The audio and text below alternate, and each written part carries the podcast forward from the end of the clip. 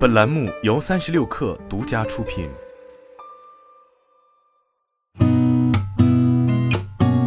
八点一刻，听互联网圈的新鲜事儿。今天是二零二三年五月二十三号，星期二，早上好，我是金盛。三十六氪获悉，国家新闻出版署发布五月国产网络游戏审批信息，共八十六款游戏获批。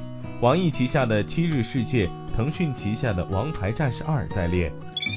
三十六氪获悉，京东六幺八启动发布会正式举行。京东零售 CEO 辛立军表示，今年的京东六幺八会是全行业投入力度最大的一次六幺八活动。期间有超过两百项针对消费者痛点的全链路服务，以及八十余项行业首创、行业独有服务，持续为消费者的购物体验保驾护航。新选创始人辛巴辛有志开启六幺八新选年终购物节首播，全场总人气达到七千七百二十三万，总带货销量超一千五百万件，其中 vivo S 十七 E 曲面屏手机成交量超七点二万台，带货销售额超一点四亿。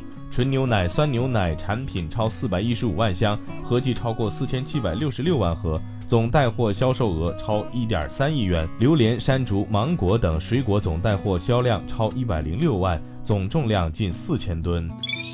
泡泡玛特马来西亚首店在吉隆坡 Pavilion Kuala Lumpur 正式开业，这是继新加坡之后，泡泡玛特在东南亚开拓的第二个重量级市场。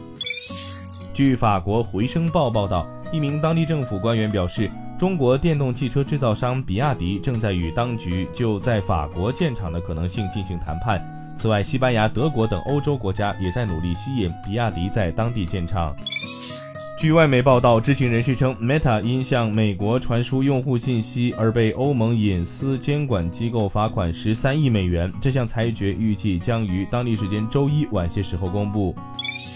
Facebook 所有者 Meta 将就欧盟关于其向美国传输数据的裁决，以及该公司称之为不合理且不必要的罚款提出上诉。Meta 在其网站上发布公告称，将寻求通过法院暂缓执行这些裁决。欧洲的 Facebook 业务不会立即中断。今天咱们就先聊到这儿，我是金盛，八点一刻，咱们明天见。